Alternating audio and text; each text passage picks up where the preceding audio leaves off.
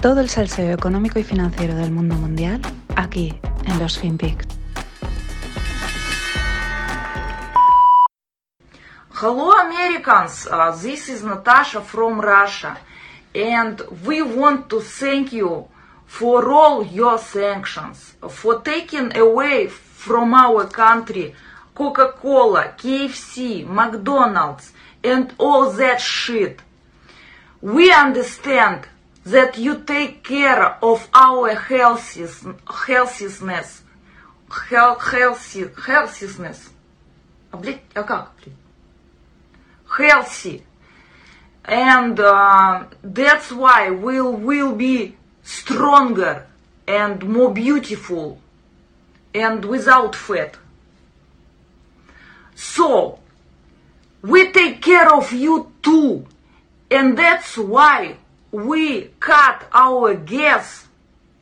So, you have to walk by foot instead of using your cars. Don't thank you. Don't don't say thank you. Uh, friendship.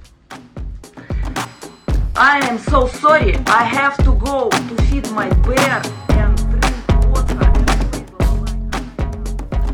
Hola, no financieros. Pues aquí empezamos la semana con la amiga Natacha, que nos da las gracias, ¿no? Por, por haberle quitado la Coca-Cola, McDonald's, todas estas shit, y porque si van a ser más sanos, y que en, pues, como gesto de agradecimiento, pues nos cortan el gas y así en vez de utilizar los coches, pues tenemos que ir andando, y así lo llama, ¿no? Le dice, oye, true friendship. Bueno, eh, Bromas aparte, porque, bueno, pues ella le ha dado una tacha, le da este, este toquecito. Y nos hacen gracia, ¿no? Este vídeo de, esta chica, pues que es estilo TikTok, ¿no? Un mini vídeo así, gracioso, tal, para hacerse viral, de un personaje anónimo. Pero ojo, porque es que hay quien se los toma muy en serio. La Casa Blanca, el pasado jueves, tuvo, hizo una, una call, un zoom, una videollamada con 30 estrellas del mundo TikTok, pues para, eh, para informarles, ¿no? Para, sobre cómo tratar el tema de la guerra, eh, cómo deben de abordar esto y, también pues darles unas primeras informaciones. Es espectacular, no solo por... Pues bueno, es que demuestra la importancia de, de este tipo de gente mega anónima y luego también que esto de verdad, el, sí, es que está muriendo gente, pero lo importante para, esta, para, todo, para las altas esferas es la guerra informativa, es la narrativa. Pero bueno, vamos con algunos de los finpics que me quedaron la semana pasada ahí pendientes de decir. Bueno, eh, fueron elecciones en Corea del Sur y ha ganado el candidato conservador Yoon. En su discurso inicial dijo que va a reconstruir la alianza con los Estados Unidos así como fortalecer los valores de la democracia libre, el capitalismo y de los derechos humanos. Evidentemente su primera llamada fue con el amigo Biden, porque claro, hay que dejar... eh, tiene que ser evidente, ¿no? ¿Quién es el que, el que manda? Pues los americanos, ¿no? Pero la verdad es que yo creo que a este le ha venido bien el conflicto, ¿no? Las cosas como son, porque quizás a lo mejor no hubiese ganado, pero claro, pues con ese discurso encaja muy bien con el posicionamiento que normalmente Corea del Sur ha sido un aliado del, del mundo libre, por así decirlo, de los americanos. Y os dejo también un análisis muy interesante de que hacen en el Epoch Times, en la newsletter, pero que evidentemente ahora os lo resumo, ¿no? Que es la fortaleza del yuan. Eh, y es algo que llama la atención, porque la economía china, eh, con la patata caliente que tiene de- del tema inmobiliario, últimamente en Twitter han vuelto bastantes a decir, oye, que esto no se nos olvide, esto, está esto sigue deteriorándose y cada vez está peor, algún que otro ETF petándolo, etcétera. No está el tema para tirar cohetes. Pero sin embargo, pese a esa situación que la llevamos comentando desde septiembre, el yuan está fuerte, relativamente, ¿no? Y encima, eh, bueno, pues mm, aunque el dólar sigue siendo el dólar, ¿no? La explicación, según ese, ese, ese artículo, es que eh, se debe a que, debido a los problemas de la cadena de suministro global y de los buenos inventarios de metales que tiene China, ¿no? Ellos al final lo llevamos contando en el podcast con Greg, llevan acopiando y acopiando de todo, aparte de, de producir. Claro, ¿esto qué deja? Pues deja a muchas industrias de todo el planeta obligadas a seguir tratando con ellos, ¿no? A, tener que comerciar con los chinos. De ahí estaría esa llamativa fortaleza del yuan, pese a que, pues repito, lo que se está comentando es que la economía, pues eh, aquello tampoco, tampoco está para echar cohetes. De momento, en todo este embrollo, pues China, que es la más silenciosa y por lo tanto, pues parece la mejor posicionada para salir ganando de toda la movida que llevamos desde el 2020. Porque esto, esto va una detrás de otro. Ya nos hemos olvidado de lo que pasaba hace unos meses. Ellos ahora mismo están confinando de nuevo otra ciudad de no sé cuántos millones de habitantes. En fin. Aunque, como dice Warren Buffett, y pueda parecer difícil de ver ahora, y aunque los chinos parezca que sean los más posicionados para salir ganando, y no digo que no lo vaya a ser, pero tampoco diría eso de no apuestes contra los Estados Unidos, que es lo que dice Warren Buffett. Él lo dice en términos de bolsa, pero aquí lo muevo al tema geopolítico. Porque no descartemos que tengan algunas bajo la manga y al fin y al cabo no nos olvidemos que podríamos decir, ¿vale? simplificando, que este juego de la geopolítica actual pues se lo han inventado ellos. Y como se suele decir, a un padre no le vas a enseñar cómo hacer hijos. Y de China al sur de Europa, los problemas globales, y paso a listarlos porque son los de siempre, que si la cadena de suministro, no sé qué, tal, eh, pues, mm, pues están apretando, siguen apretando. Y en España e Italia ya se ven consecuencias importantes. Eh, comentaban despidos en la zona norte de Italia que está muy industrializada. Es una zona, la conozco, tengo alguna amiga allí, es casi son medio austriacos en algunos. Y cierre de acererías, ¿no? Sobre todo muy ligado a este materia prima de prima prima, la primerita que te llevas, ¿no? Eh, acero, eh, hierro, etcétera. También huelga de transportistas en Italia debido a la explosión de los costes de gasolina. Y además no lo hacen por la caída de beneficios, sino porque con esos precios no pueden trabajar. O sea, literalmente es que no es que gano menos, ¿no? Que a veces suele ser el, el tema de las huelgas. No, no, es que es inviable. Pero es que en España, igual desde el fin de semana, huelga de gasolineras, de transportistas, y el caos es que eh, lógicamente, pues todo el mundo se ha lanzado a llenar el depósito. Esto es algo que en septiembre, me acuerdo que comentamos en el podcast de apertura, pues con José Manuel Pesudo y Greg, lo hablamos, ¿no? Dices, vale, los precios suben porque los costes suben, ¿no? Y porque alguien está dispuesto a pagar ese nuevo precio. Hay un punto en el que el cliente dice, no, yo ese precio ya no te lo pago y o bien no compra o bien se va a alguna alternativa. Es decir, lo que sucede es un colapso inmediato de la economía, que es lo que podría decir. Si el transportista no entrega, pues el supermercado no recibe comida o lo que sea. Y el que va a comprar dice, no, pero es que yo aparte no te lo iba a pagar, con lo cual cero. Y ese es el punto de y desde mi punto de vista estamos acercándonos a ese punto, ¿no? Eh, con este tipo de informaciones. Eh, otra cosa es que pues de repente aparezca un chorro de dinero inesperado o cualquier otra cosa y ese riesgo desaparezca, ¿no? Pero bueno, ¿cómo debe de ser la situación en España? Que el actual gobierno habla de un equilibrio entre bajar impuestos y financiar ayudas para paliar esta situación.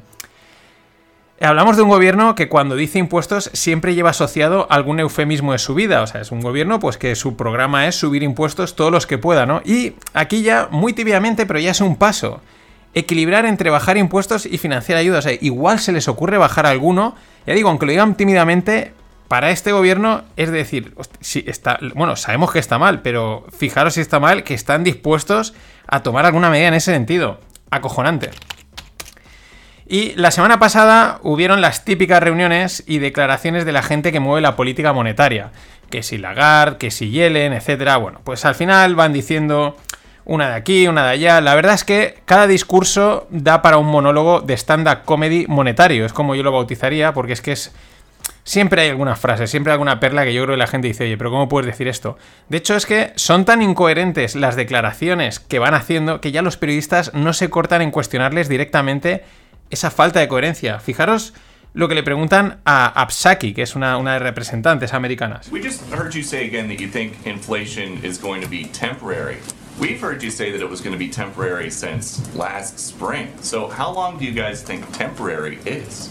Well, again, Peter, I think what we do is we rely on the assessments of the Federal Reserve and of outside economic analysts who give an assessment of how long it will last. The expectations and their assessment at this point continues to be that it will moderate by the end of the year. ¿Qué ha dicho? Nada, no tienes ni que entender inglés.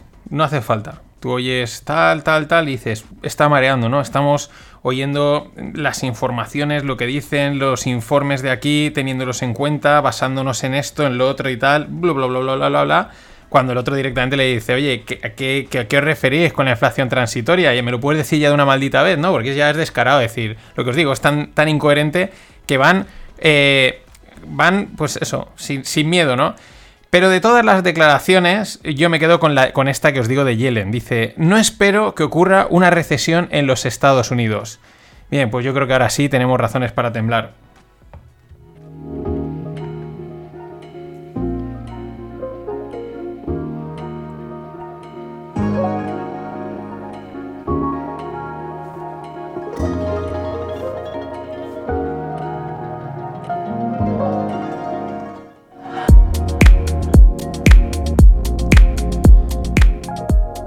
Y en el mundo tequi, en el mundo tecnológico, pues os traigo un par de startups. ¿Por qué? Pues porque el tema cripto. Haré un programa esta semana, ya dije que como era semana de fallas, era una semana distinta. De hecho, ahora he tenido que irme a grabar a otra habitación porque había una cantidad de ruido de petardos que era imposible. Eh, por si se oye eco, una cosa de estas. Bueno, eh, de cripto haré uno que se llamará los CryptoPix. Voy a probar. Y ahora toca hablar de un par de startups. Dos startups españolas. Java. Eh, el último año, las startups agregadores de Amazon, que se les ha llamado, pues lo han petado, ¿no? El modelo consiste en comprar empresas que venden en Amazon y las agregan y entonces pues mejoran todas las patas del negocio, ¿no? Porque al final es una persona que ha montado ahí su negociete, está vendiendo pasta y tal, pero oye, integran y les mejoran el marketing, la gestión, etcétera. Y ojo, cuidado que no es nada fácil vender bien en Amazon. Vender puede vender cualquiera, pero no es fácil vender bien en la plataforma de Bezos. Y el ejemplo es Java, ¿no? Esta española, que es una agregadora, acaba de cerrar una ronda de 75 millones, que se dice pronto. Fijaos, en 2021 Java facturó 18 millones. Y mm, quieren llegar a los 150 millones de facturación en los próximos tres años. Un crecimiento brutal. La primera empresa la compraron en marzo del año pasado, porque no tienen más de año, año y medio, dos funcionando. La primera la compraron el año pasado y, y ya llevan 12 adquisiciones. Y el detalle, dirás, bueno, ¿y qué tipo de empresa compran?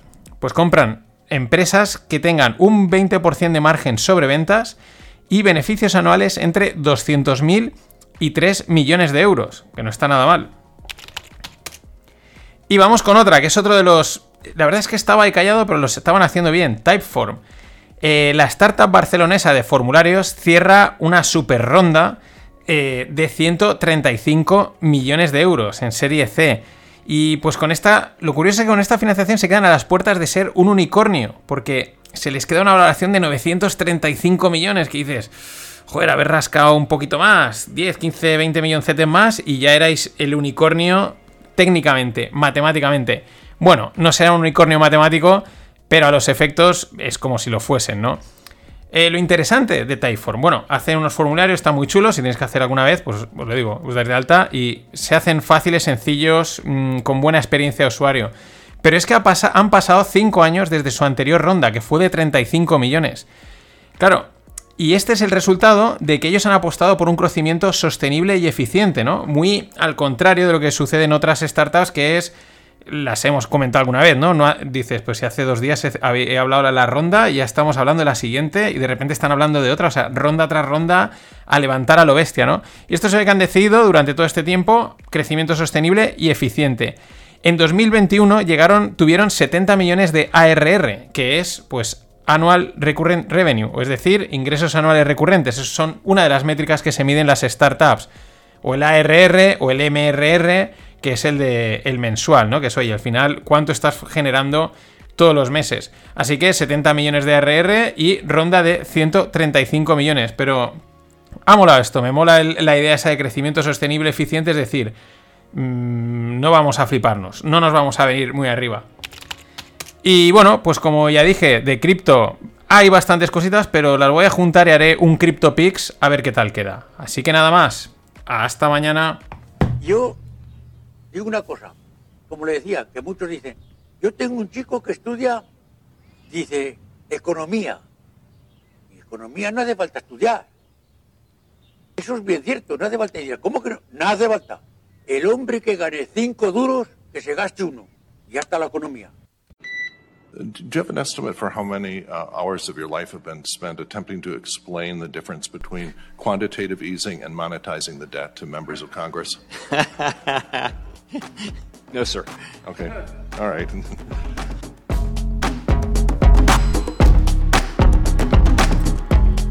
Hola, no financieros. Aquí teníais, si no lo habíais oído aún, la risa de Jerome Powell. Es ja, ja, ja, se ríe, ¿no? Porque le preguntan, oye, ¿puedes decir cuál es la diferencia entre el QE, el QT, ¿no? Estos programas monetarios que lleva la Fed. Y el tío se parte, es que le sale una risa del fondo y dice, no, no lo sé. Con toda la cara, tal y como lo contamos ayer, mm, a tope, ¿no? Como dirían los memes, fucking legend.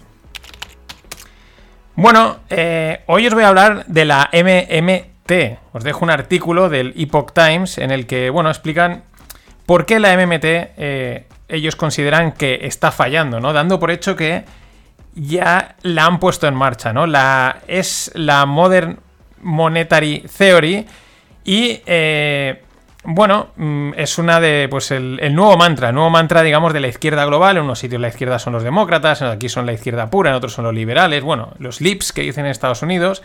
Pero es el nuevo mantra de, pues, de los burócratas y los que les gusta imprimir dinero a tope, ¿no? Y en este artículo del Epoch Times, pues eh, eh, dicen, y con razón, que, que, bueno, que esto ya se ha puesto en marcha, ¿no? Mm, y por eso la, analizan, que ahora os comentaré por qué está fallando. La cara visible, la que más ha hecho y ha puesto de moda la MMT, pues ha sido la congresista demócrata Alexandria, Alexandria Ocasio Cortez, ¿no? Bueno, muy, pues eso, muy mediática, con mucho gestito de cara a la galería. Eh, por partes, según Investopedia, pues la idea principal de la MMT es que los gobiernos que tienen una moneda fiat como tenemos cualquiera de nosotros, bajo su control, pues pueden imprimir todo el dinero que les dé la gana. Entonces, como pueden imprimir todo lo que quieren, pues ya está, no hay ningún problema. ¿Qué falta dinero? ¿Para hacer una carretera? Toma, pim, le doy, imprimo, toma dinero para hacer una carretera. ¿Qué falta? ¿Dinero para hospitales? Pim, le doy a imprimir, toma, dinero para hospitales. Es decir, eh, se acaba el problema, imprimimos todo lo que queramos y todo solucionado. Es el sueño húmedo de banqueros centrales, burócratas, políticos y demás parásitos político-estatales. Claro, este sueño ellos te lo maquillan con el mensaje de que es una herramienta para acabar con la pobreza y la desigualdad económica, es lo que siempre dicen, ¿no? Claro, es que hay mucha desigualdad, tal, y entonces con ese, pues claro, la gente lo compra, eh, vamos, el éxito está asegurado, éxito de público, el mensaje llega, sí, sí, hay que acabar con la desigualdad, imprimir más dinero, ¿no? Sin embargo, como sabemos que todo tiene un coste, y es lo que detallan en el y analizan el artículo, ¿no? Ahora vamos a ver cuál es el coste. ¿Qué pasa? Pues que sucede lo que pasa siempre, todo lo contrario de lo que podríamos esperar. Si te dicen que van a reducir la desigualdad económica y de reducir la pobreza, pues no, lo que pasa es que la aumenta, hace justo todo lo contrario. ¿Cómo funciona? Pues porque este incremento del free money, del dinero gratis, se inyecta directamente en la gente. Hasta ahora, eh, ese ha sido uno de los grandes cambios de la, del, que en teoría ha hecho la Fed, ¿no? Antes el dinero lo estaba metiendo directamente en los mercados, ahora desde la pandemia empieza a inyectarlo directamente en, la gente, ¿no? A través de los cheques, sobre todo estamos hablando de Estados Unidos. ¿Qué pasa? La gente tiene más dinero y por lo tanto, pues demanda más productos, ¿no? O sea, ¿qué hago? Pues me lo gasto, ¿no? alguno lo ahorrará, alguno, algún sensato que haya por ahí cogerá el dinero y lo ahorrará. Otros dirán, bueno, yo me lo, voy a invertir ¿dónde? Pues me lo juego en las criptos o no sé dónde. Oye, si me lo han dado gratis, como no tiene valor, pues y si lo multiplico por 10, ¿no? Y otra gente pues lo dedicará a gastar, ¿no? Entonces, ¿qué pasa? Que aumenta la demanda de productos y ante tal aumenta, aumento de demanda, el propio sistema, empresas, eh, tiendas, etcétera, ¿qué hacen? Ajustan precios al alza porque me estás pidiendo mucho más de lo que te puedo dar. Por lo tanto, oferta-demanda eh, de productos y servicios se escuadra y se suben los precios. Es decir, eh, ese free money que se supone que te hace más rico y que equilibra la desigualdad, en realidad te deja igual o más pobre, porque lo que ha hecho ha sido subir el coste de vida proporcionalmente o incluso más, ¿no? Entonces, te han dado un 20% más, pero todo te cuesta un 20 o un 30% más, porque ya puestos a subir, sube todo, ¿no? Entonces mm, te has quedado en el mismo sitio. Mm, ese, es el, ese es el tema de la, de, la, de la MMT, que como bien dice en el artículo, ellos consideran que se ha puesto en marcha y es lo que hemos visto por lo menos desde que empezó la pandemia o incluso antes, ¿no? Empezar a meter dinero, a meter dinero porque ya está todo solucionado, todo se resuelve con, con cheques. ¿Cuál es la otra consecuencia que comenta en el artículo? Es que los americanos, también es verdad que hay que entender que allí son un poco son más consumistas, es más fácil tirar de crédito. Que a lo mejor en Europa, que en eso quizás seamos más conservadores, ¿no? Pero los americanos acaban tirando de crédito para compensar el nivel de vida. O sea, se han acostumbrado a un nivel de vida más alto, todo sube. Oye, yo tengo que seguir mi ritmo, ¿qué hago? Allí, como se puede financiar y refinanciar, pues nada, a tirar de crédito para mantener el nivel de vida que te ha forzado a subir el, free money. Eh, consecuencia, pues el nivel, el nivel de endeudamiento de las familias es muchísimo más alto. Vamos, una maravilla, vamos, no se podía saber. Pero es que para colmo, según la propia MMT, que esto ya es cuando empieza a ser divertido, eh, lo que propone es que cuando la economía se calienta, fíjate, es importante porque dice se calienta, ¿no? O sea, la has calentado tú, pero es que se calienta. Dicen, hay que subir los impuestos para enfriarla, porque así se extrae dinero del sistema. Sí, ya lo he dicho, puedes parar a reírte un ratito, con lo de que se calienta, así como, pues fíjate qué casualidad, se ha calentado, o lo de extraer dinero del sistema. Eh, vamos a ver, el dinero de impuestos que sale de tu bolsillo y va al del gobierno, ah, resulta que sale del sistema. Claro, quizás por eso entendemos que despilfarren el dinero de, esa forma, ¿no? dicen, no, es que este dinero ha salido del sistema, ya no existe, nos lo podemos gastar como queramos. Claro, ¿qué es lo que sucede? Pues que al final lo que tienes es una economía que se enfría porque la cosa no tira y lo que haces es subirle los impuestos, porque crees que todo va de maravilla, pues están diciendo, no, esto está súper caliente, hay que subir los impuestos, está perfecto, ¿no? Y la realidad es la contraria. Tus asesores te están diciendo lo que quieres oír, tú no quieres mirar mm, los datos de verdad y lo más importante, no vas a echarte atrás reconociendo el error de la MMT o la TTM o como le quieran llamar, porque esto irá, esto irá mutando de nombres, es, es clave, o sea, la idea principal la van a mantener, ¿no? No lo vas a reconocer, con lo cual no querías caldo, pues tomas dos tazas, R que R. Pero es que es el fin del free money, esto lo decía un artículo de Bloomberg.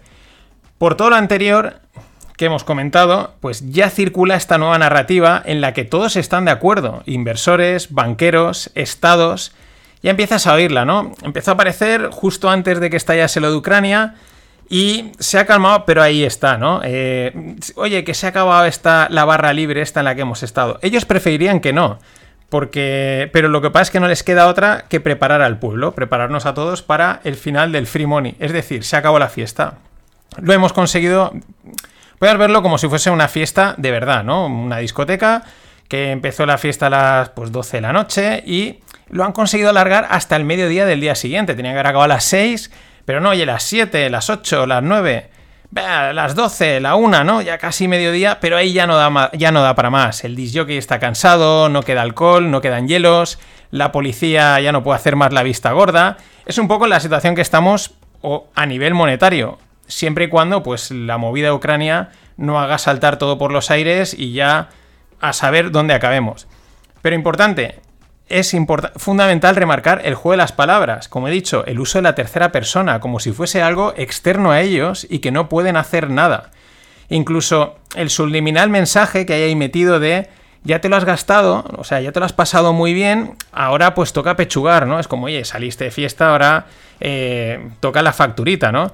Cuando la realidad, como hemos visto, es que estas políticas lo único que han hecho es aumentar la desigualdad la pobreza y la destrucción de la importantísima clase media. Dicho en otras palabras, en nuestra analogía de la fiesta, resulta que la fiesta que se acaba era la de las élites, en parte. Y tú estabas en esta fiesta, y yo también, pues no soy de la élite, estamos en esa fiesta, pero resulta que éramos gogó, el camarero, el recoge vasos, la gente que curra para que la fiesta funcione, ¿no? Y los asistentes a la fiesta y los organizadores pues piensan que los gogos, los camareros, y los recogevasos, pues como están allí, pues que también se lo están pasando allí, también se lo están pasando bien, ¿no? Por estar dentro de la fiesta. Pero es mentira. Y un ejemplo de concentración de riqueza lo tenemos en un, en un tweet que os dejo en la newsletter, que es muy interesante, ¿no? Sobre todo cómo el óptimo de Pareto entra a funcionar siempre. Fijaros, eh, las acciones rusas en 1900, en el año 1900, suponían un 6% del global, ¿no? del mundo.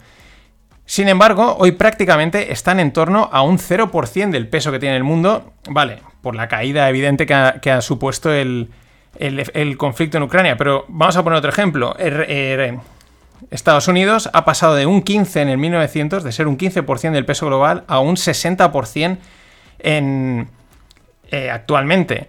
O, por ejemplo, uno que no ha sufrido, entre comillas, ¿no? que no, no se ve afectado tan directamente como Reino Unido, ha pasado de tener un 24% sus acciones, el peso en el mundo en el año 1900, a ser ahora un 4%. Esto es un clásico winner take it all, la ley de Pareto, etcétera, ¿no? Está claro que hasta hoy hemos sido, Estados Unidos ha sido el gran ganador y por eso lo que dice Warren Buffett, y ayer os comentaba, don't bet against the US, no apostéis contra los americanos.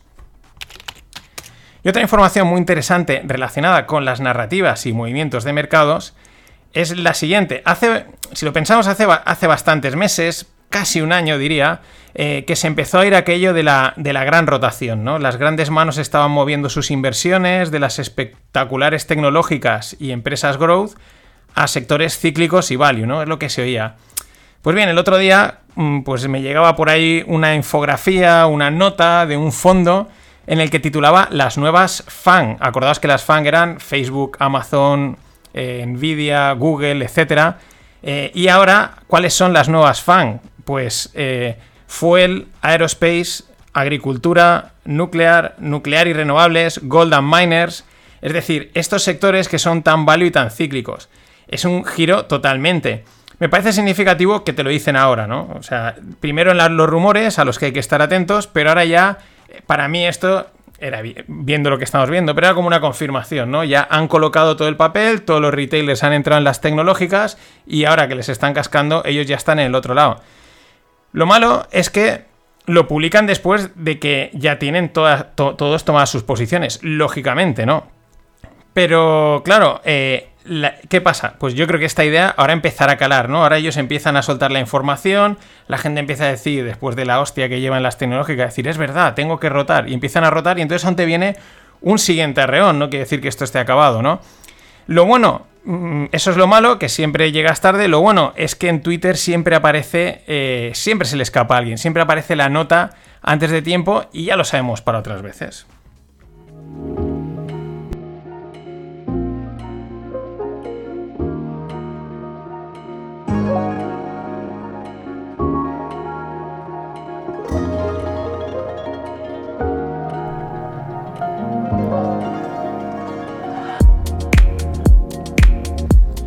Y hoy no hay parte tecnológica, ya dije que iba a probar cosas distintas. Vamos con Cathy y Warren.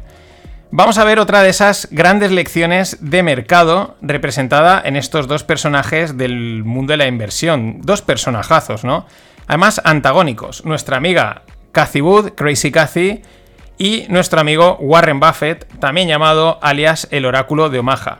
Vamos primero con lo de Cathy, que es de traca, ¿no? Eh, creo que se equivocó y tenía que haberse metido a política, porque es donde los discursos ilusionantes eh, funcionan, las narrativas, el bla bla bla, pues todo eso va, va de maravilla, ¿no? Básicamente porque no estás, cuando estás en política, no estás sometido al mazazo implacable del mercado. El gráfico de cómo le están yendo a su fondo es espectacular. Lleva un 52% de caída y alguien aún ponía. Y pronto será un 75%. No paran de cascarle. Pero ojo, que ella es el exponente más visible de una larga lista de gestores de fondos que en circunstancias similares pues coge y se largaría, ¿no? O se callan y han estado en el mismo... Ella es como la cabeza de turco, la imagen que representa la narrativa tecnológica, ¿no? Y pues eso, la narrativa y la venta de sueños e ilusiones en bolsa. Pero es que ya digo, muchos otros se callarían, pasarían al perfil bajo, aquí no quiero que no se sepa lo liado que estoy, alguno me lo comentará, pero es que ella no. Ella en lugar de quedarse callada y pasar ese perfil, no, no, R que R. ¿Que me están dando en la innovación en la tecnología? Pues sin problema. Toma predicción sobre el petróleo. Hace nada decía que el petróleo se iría a 12 dólares. Cuando estaba ya, cuando todo el mundo decía, esto se va a disparar, ella sale ahí, no, 12 dólares.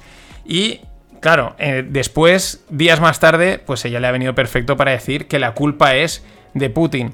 La verdad es que la tía es R que R. Ya no diría que es Crazy Cathy, es que ahora es R que, R. Y ojo, porque hace poco la entrevistaban en Abu Dhabi y alguien decía, ojo, que es ahí donde se esconden todos los estafadores cripto. Venga, por darle juego. Pero ahora cambiamos de mando y nos vamos al polo opuesto. A Warren Buffett, un señor muy mayor que en el último año todo el mundo ya había jubilado que si no entiende la tecnología, que si está fuera de su círculo de confianza, que si es un abuelo, bla bla bla, jajaja, jijiji, ¿no? Total, porque es un tipo que te gustará más o menos, pero habla desde la, desde la experiencia y desde el sentido común inversor, frente al discurso que hemos oído durante año y pico de es que las cosas ahora valen lo que la gente decide que hay que pagar por ellas. El rollo casi, ¿no? Bien, pero es que la imagen es que eh, Warren se ha vuelto a alzar entre los cinco más. Entre las cinco personas más millonarias del mundo, de las que hay constancia de datos, hay gente que parece ser que tiene más pasta. Es decir, el quinto está por detrás de Elon Musk, Bezos, Arnold y Gates. Pero lo mejor es que es el único que su cartera está subiendo. El resto están cascando y la suya sigue subiendo. O sea, en plena caída del mercado, el tío está pintándole la cara a todo el mundo. Mm, la lección. ¿Cuál es la lección de Buffett? Pues, o la lección para todos, pues la humildad es lo primero, ¿no? Luego, tener mucha paciencia. Este tío tiene, pese a la edad que tiene, que podía tener más prisa, va a decir, oye, que a mí me queda ya poco tiempo en esta tierra, las cosas como son. No, paciencia, mucha paciencia. Entender muy bien todo. El negocio, las cifras, la situación macro, las tendencias. Mm, no dar nada por hecho, mantener la paciencia y el sentido común. No se basa en narrativas naif, en ilusiones, en sueños, en cuentos. No, no, el sentido más común. Común y común, o sea, no me canso de decirlo, sentido común, aburrido a más no poder, de decir, pues mira, no hay nada, pues el dinero lo dejo ahí parado, no cuento ninguna historia. Y paciencia. Ah, no, que eso ya lo había dicho. Con razón, Cathy Wood eh, tenía razón en su tesis de inversión cuando decía que ARK es una inversión a largo plazo, ¿no? Y hay quien le decía, sí, sí, a 50 o 60 años por lo menos. Lección final, que el mercado, lo digo siempre, no se cansa de enseñar las mismas lecciones una y otra vez. Lo que pasa es que la única manera de aprenderlas es viviéndolas en primera persona. Y para eso, amigos, para eso hace falta tiempo, mucho tiempo, paciencia, mucha paciencia y sentido crítico, mucho sentido crítico. Nada más. Hasta mañana. ¡Que invierta su puta madre!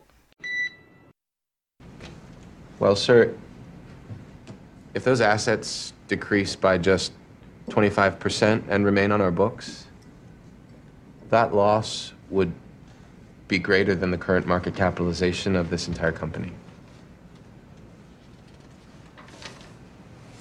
So, what you're telling me is that the music is about to stop, and we're going to be left holding the biggest bag of odorous excrement ever assembled in the history of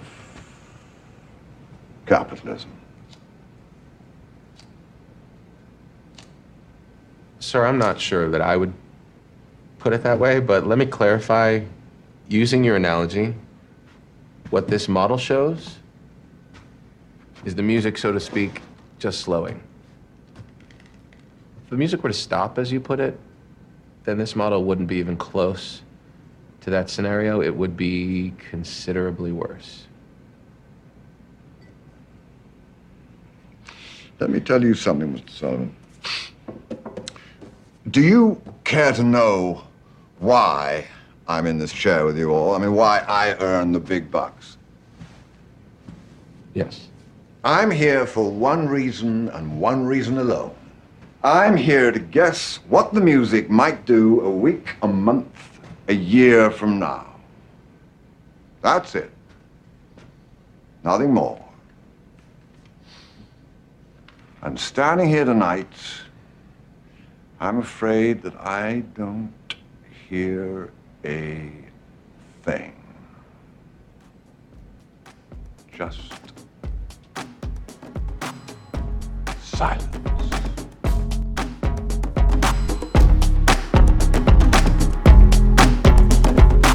Hola, no financieros. Vamos con esta entrada que es mítica, un momento en ese trozo de la película de Margin Call, Jeremy Irons tiene dos grandes momentos, este y el otro, Be Smarter, Be First or Cheat. Bueno, The Music is about to stop. Me apetecía ponerlo porque tampoco es que vaya a ser una predicción de que Music is about to stop, pero es que le va al pelo, ¿no? La correlación entre el mercado, el, el portfolio que tiene Y de eso va un poco de lo que voy a hablar hoy, de, de las correlaciones, especialmente del tema de Bitcoin. Escuché hace unos meses en un podcast que Bitcoin era una hidra de narrativas y que molaba mucho porque aunque le cortasen una de las cabezas barra narrativas, el resto seguía funcionando e incluso crecía una nueva, ¿no? Es el Bitcoin fixes this, ¿no? Bitcoin lo soluciona esto.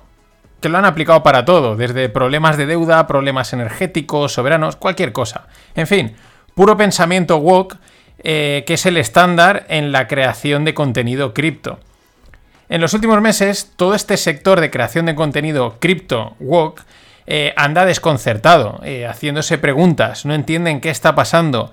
Bueno, no lo quieren entender ni lo han querido entender nunca, y una vez más, el mercado, de forma implacable, ha acabado con varias narrativas, de hecho, acaba con las más importantes que quedaban en pie.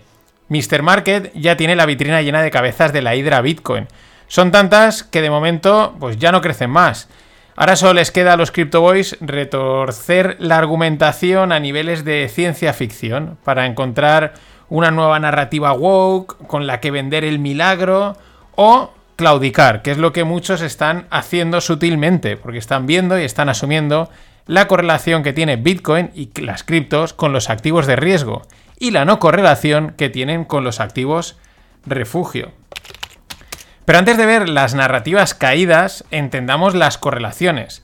Y es que este es, de momento está siendo el, último clavo al que se están cogiendo, ¿no? El último suspiro de toda esta tropa. Eh, la esperanza de a ver si se vuelve a descorrelacionar. Mm, pero veamos antes qué es la correlación. La correlación se mide por el coeficiente de correlación entre dos variables. Por ejemplo, podemos coger Bitcoin y el SP500, ¿no? O Bitcoin y el Nasdaq, o Bitcoin y el oro, o el SP500 y el oro. En fin, dos pares de activos son dos variables y las podemos mirar una contra otra, cómo se comportan.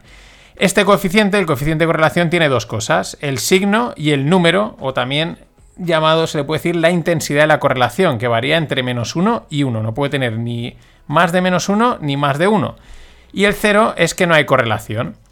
Vamos por dos partes, vamos por partes. El signo, pues mm, significa cómo se mueven uno con respecto al otro. Si es negativo, quiere decir que la correlación es inversa y por lo tanto, cuando un activo sube, el otro baja.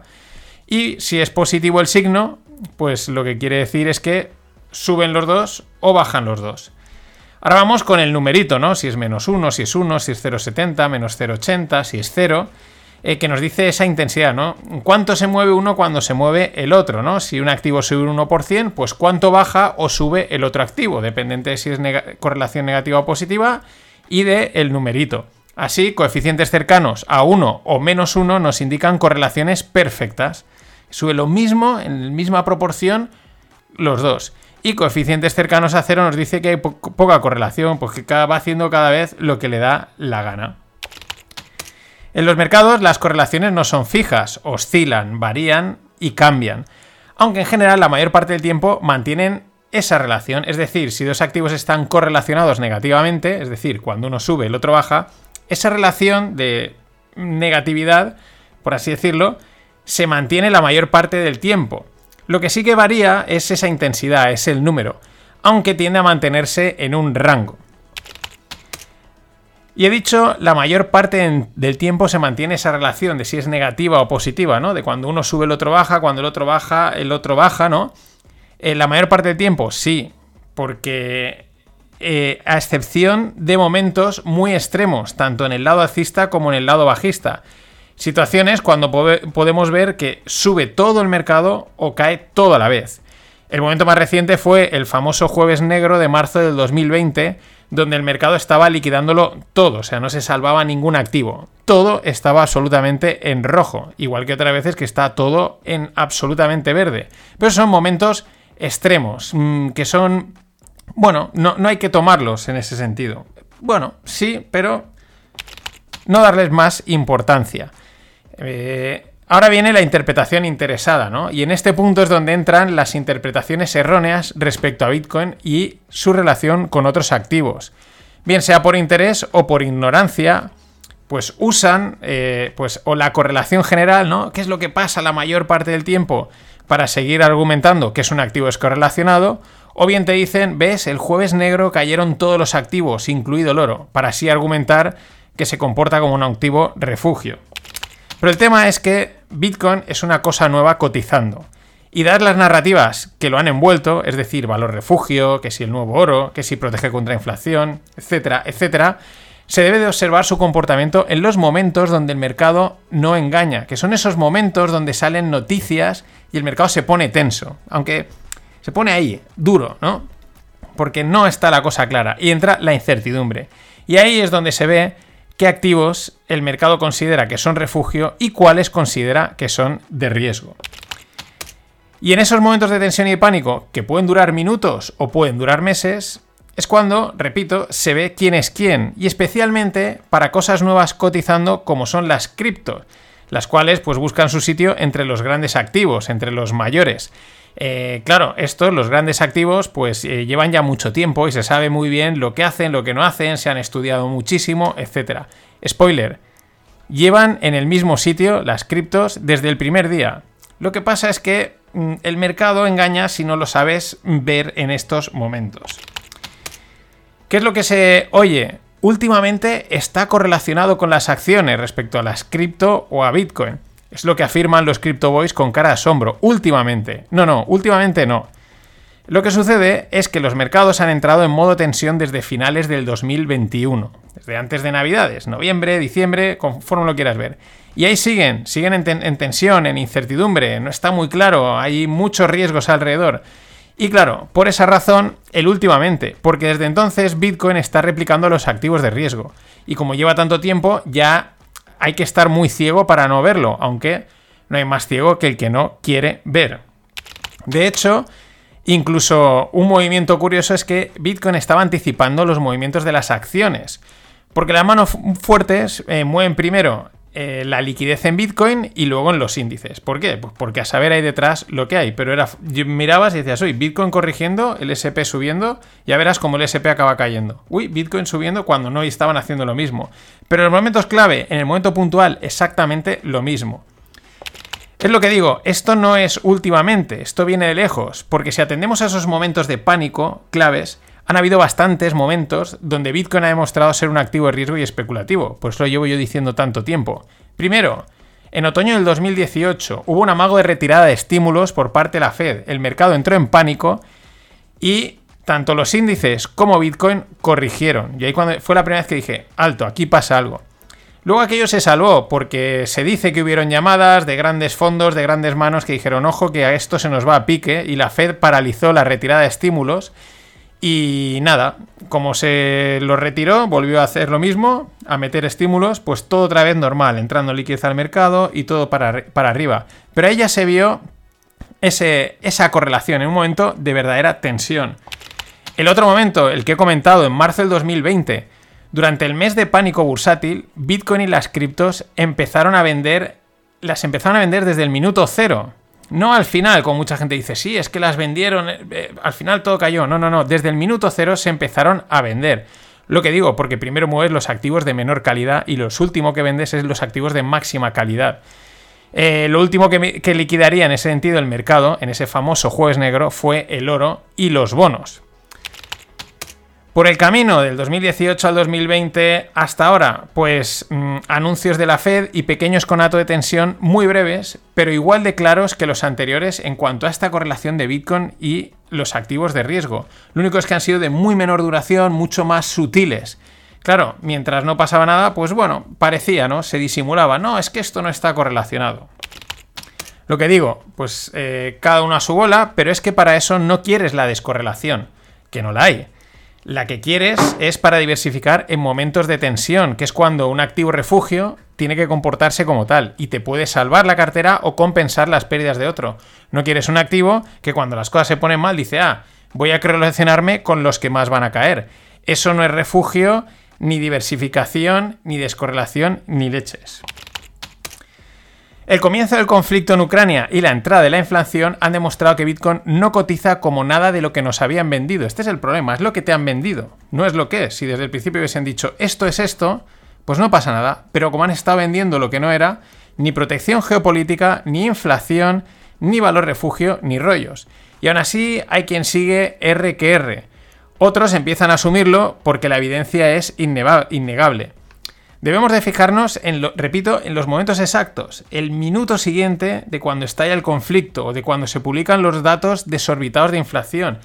Minuto, horas, ahí es donde se ve. Luego depende de lo que vaya pasando, de cómo se comporte en general el mercado, pues a lo mejor vuelve un poquito a descorrelacionarse o continúa, que es lo que lleva pasando en los últimos eh, tres meses. Ya digo, en esos momentos Bitcoin ha caído junto, en control- junto con los otros activos de riesgo y lo ha hecho en mayor porcentaje. Por eso digo que la B de Bitcoin es de beta asset, es una proporción de cuánto se mueve el SP o el Nasdaq.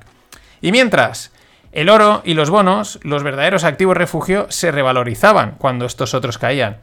Y eso que con lo hinchados que están los bonos había dudas de su comportamiento. Repito, no hay más ciego que el que no quiere ver, y aquí la verdad es que poca gente ha querido ver. Unos por llegar tarde, otros por interés y otros por ignorancia. Sin embargo, mucha gente con experiencia en mercados que han sido muy cautos respecto a las cripto hasta ahora decían, bueno, yo voy a esperar, quiero ver cómo se comportan en ciertos momentos. Y ahora han dejado de serlo porque, porque ese momento ha llegado. Estamos en un momento en el que tendría que estar demostrando muchísimo más de lo que es. Y de verdad es que el test no lo pasan. Ahora, los Crypto Boys siguen sin entenderlo, haciéndose preguntas absurdas o buscando argumentos rocambolescos para seguir encajando el advenimiento cripto. Que a verdad, no tengo duda de que llegará, pero, sería muy pero será muy distinto del que nos han estado vendiendo y será más parecido a lo que ya teníamos.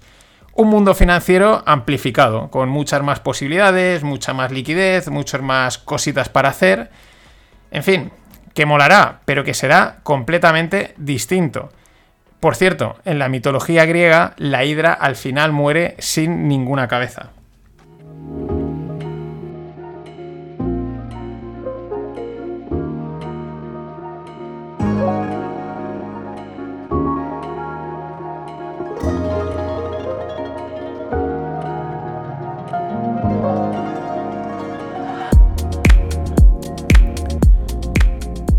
Y en estos formatos que estoy probando estos días de fallas, vamos con una reflexión al hilo, si la anterior no era ya una reflexión o un análisis largo del tema Bitcoin.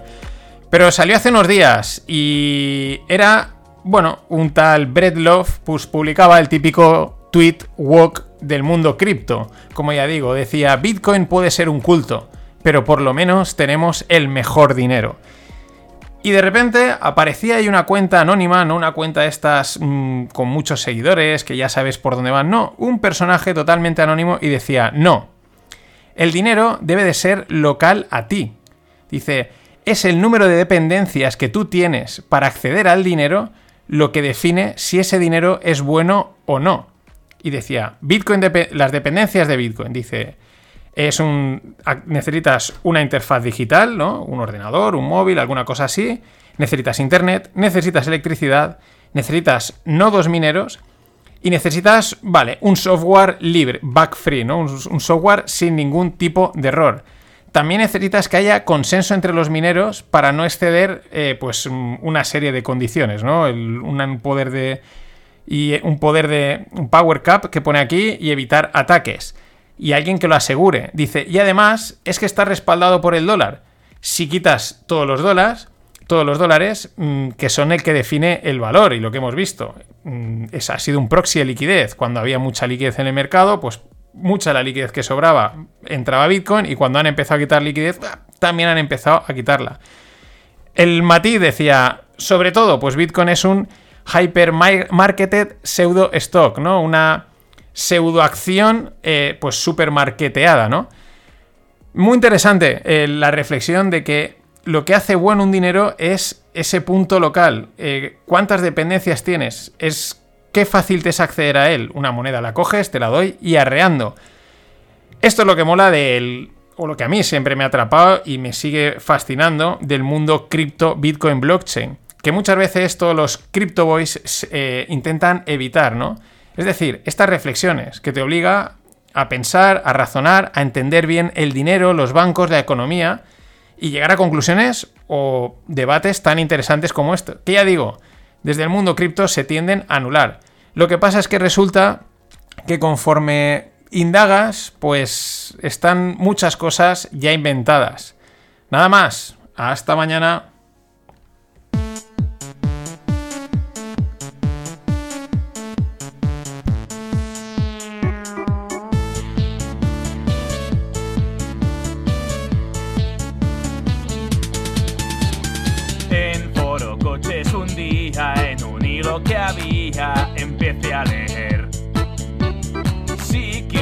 Hacerte rico, compra un bitcoincito y un poco de fer. Antes de contar hasta tres, mi número de cuenta ya está puesto en Coinbase. Escribo 2000 sin pensar, luego cierro los ojos y le doy a comprar. He invertido en Bitcoin, le metí dos mil euros y ya tengo un millón.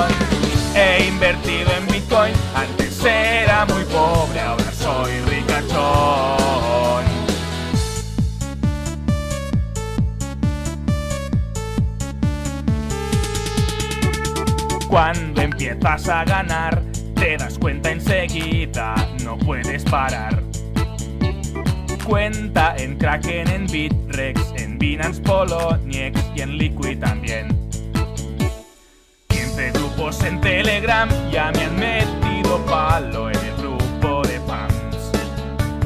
Pico que acaba de salir, no me tiembla la mano, es hora de invertir. He invertido en Antes iba en bici, ahora voy en avión. He invertido en Bitcoin, me he comprado un Lambo, he vendido el Peugeot. He invertido en Bitcoin, adiós novia fea o la novia pibón. He invertido en Bitcoin, whisky de 15 años para el botellón. He invertido en Bitcoin y soy el puto amo, ya no soy del montón. Putas y barcos y alcohol, aunque me paso el día frente al ordenador. Frente al ordenador, frente al ordenador, frente al ordenador.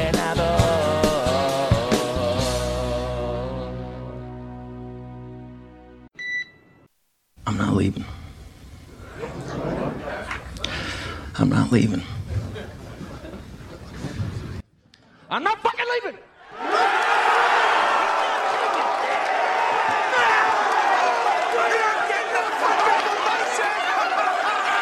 The show goes on. This is my home. They're gonna need a fucking wrecking ball to take me.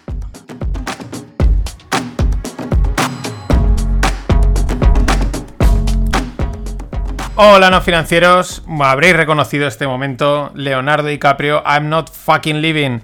Bueno, esto es lo que ha hecho mm, Tom Brady, de GOAT, en la NFL. Eh, decía que se iba a retirar y de repente, pues bueno, había dicho que se ha retirado, había estado dos meses parado y vuelve el año que viene. Dice que él aún tiene que estar una 23 temporada y la hará en Tampa.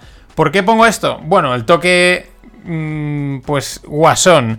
Porque hace unos meses Tom Brady se metía muy fuerte en el mundo de los NFTs y del mundo cripto, hacía una publicidad, se ponía los, los laser eyes en, en el perfil de Twitter y justo decide retirarse en plena caída de los mercados. Y la verdad, no será por eso, pero mola pensar que sí, ¿no? Que dice, ostras, me la estoy pegando, necesito un año más de sueldo para compensar todas estas pérdidas.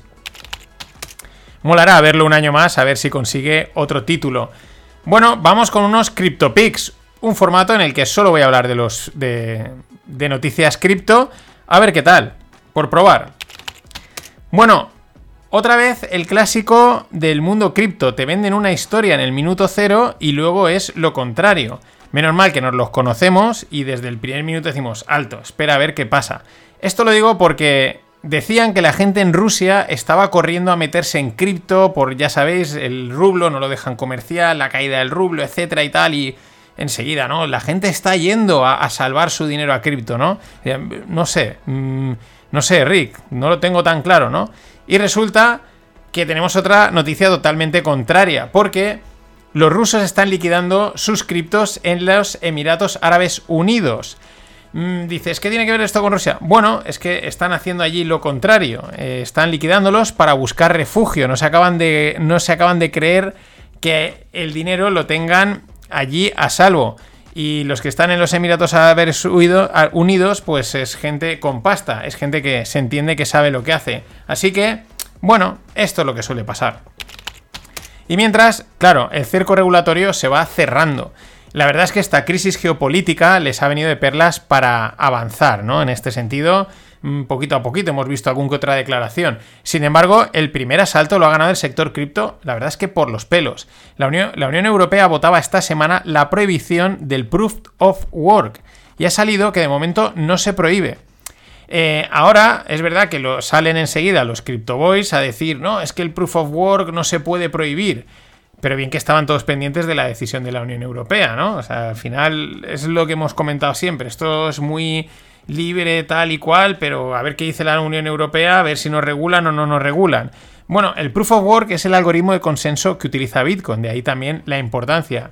De momento ha salido que no, la votación ha sido un 32 contra 24, mm, pero ya sabemos cómo son los políticos. Yo tampoco mm, echaría campanas al vuelo porque, mm, vamos, lo que hayan votado que no, mañana es que sí. Es verdad que es difícil de prohibir, es verdad que si los nodos siguen funcionando tienes poco que hacer, pero si tampoco te dejan hacerlos en ningún lado, tampoco eh, utilizarlos en cualquier sitio, eh, Bitcoin tampoco es anónimo porque pueden acabar rastreando donde estás, pues poco podemos hacer. Pero de momento ese asalto se lo lleva el sector cripto. Y más regulaciones. En, Reino Unido se ponen serios. Han prohibido los cajeros de Bitcoin. Han sido declarados ilegales. Ya sabéis que hay por ahí cajeros en los que, bueno, pues tú puedes meter tus euros y comprar bitcoins o meter los bitcoins y sacar euros o algo así. No he probado ninguno, pero bueno, lo que viene a ser un cajero. Pero en Reino Unido han dado un paso y los han prohibido. Y también en Reino Unido las firmas cripto están cerrando sus operaciones, sus líneas de negocio allí están como chapando el chiringuito ¿Por qué? Pues porque se acerca el deadline para registrarse en la FCA, que es el regulador de allí, ¿no? Como es la CNMV española, la no sé si es FINMA o no, creo no sé cómo se llama la Suiza, la Suiza o la SEC, ¿no? Pues la FCA había dado un deadline, se acerca y las, y las muchas firmas en vez de pasar por el lado están diciendo nos pegamos de aquí, lo cual está bien por un lado, pero mm, pues bueno, mm, te van te van capando, te van capando.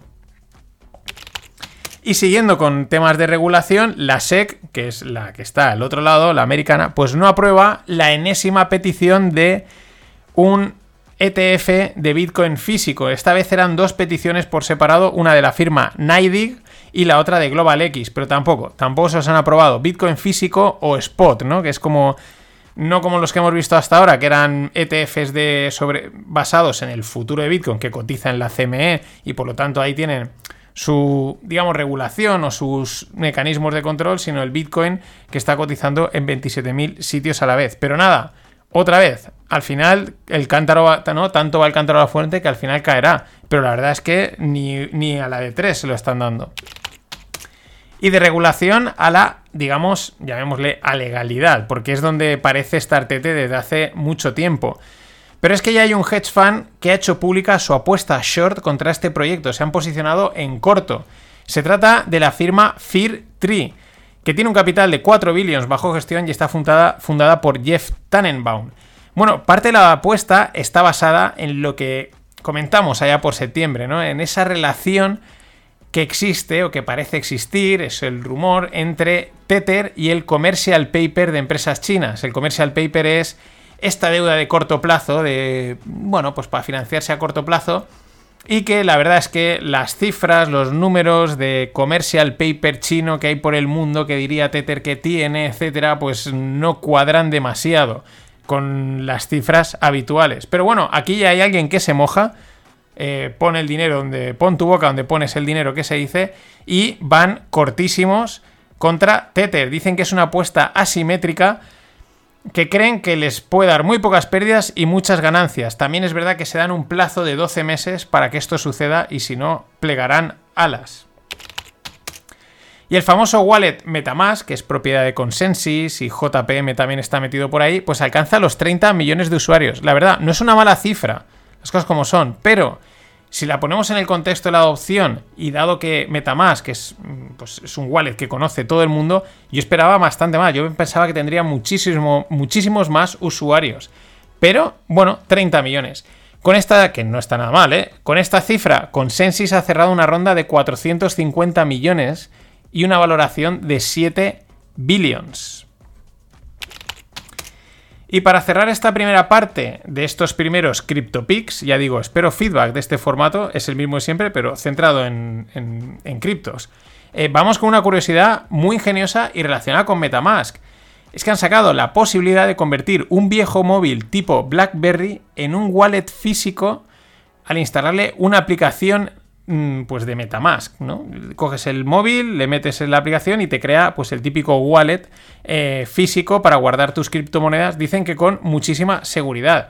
No, si aún vendrán y revalorizarán los smartphones que tenemos muertos de asco en los cajones. Pues oye, bienvenidos sean.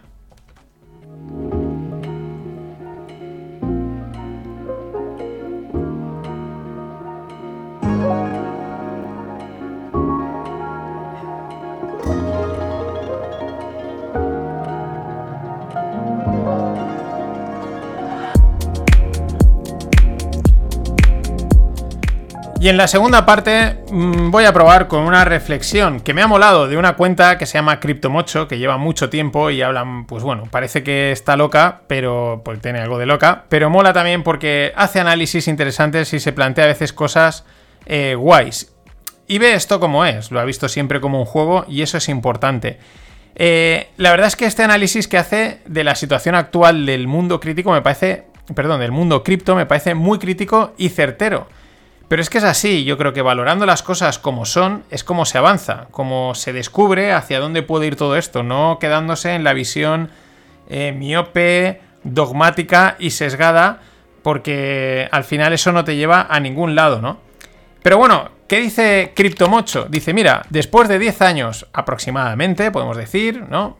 Arriba abajo, 10, 12 años, como queramos, vamos a darle 10, ¿no? Dice, 1. Los gobiernos lo odian. 2. A los bancos no les gusta el dinero cripto de los usuarios, ¿no? Y la prueba son los depósitos, los problemillas que ponen. Tres, dice, las autoridades eh, quieren ver cómo, pues cómo taxarlo, ¿no? Cómo meterte impuestos, eh, declararlo, etc. Cuatro, dice, los amigos, dice, tus amigos, eh, no lo entienden. Dice, no entienden eh, al final esto demasiado, ¿no? Eh, que tú tengas algo, que pretendas tener algo con esto. Y es verdad, si preguntáis, la gran mayoría de la gente, eh, sí, tal, cripto, eso, pero ahí se gana dinero, no, no lo acaban de entender, dice. Y el tema del precio, ¿no? Que también dice, mm, cuesta ahí a veces de entender. Es decir, es un panorama como bastante adverso, ¿no? Después de 10 años mm, tienes a los gobiernos que lo odian, lo quieren regular, lo quieren taxar y la gran mayoría de la gente, las cosas como son, pues sí, suena algo, tal, no sé quién ha ganado mucho dinero, el chaval de 12 años que compró y ahora tiene 600.000 euros, el que también perdió no sé cuánto, pero... 10 mm, años y dice, ¿qué soluciones hay para esta locura, ¿no? En la que nos hemos metido ahora mismo, ¿no? Vamos a discutirlo en ese sentido, diciendo, oye, este es el panorama que realmente el que hay, más allá de todo el humo que nos venden. Y esa es una pena. Pero ahí estamos, para discutirlo. Nada más. Buen fin de...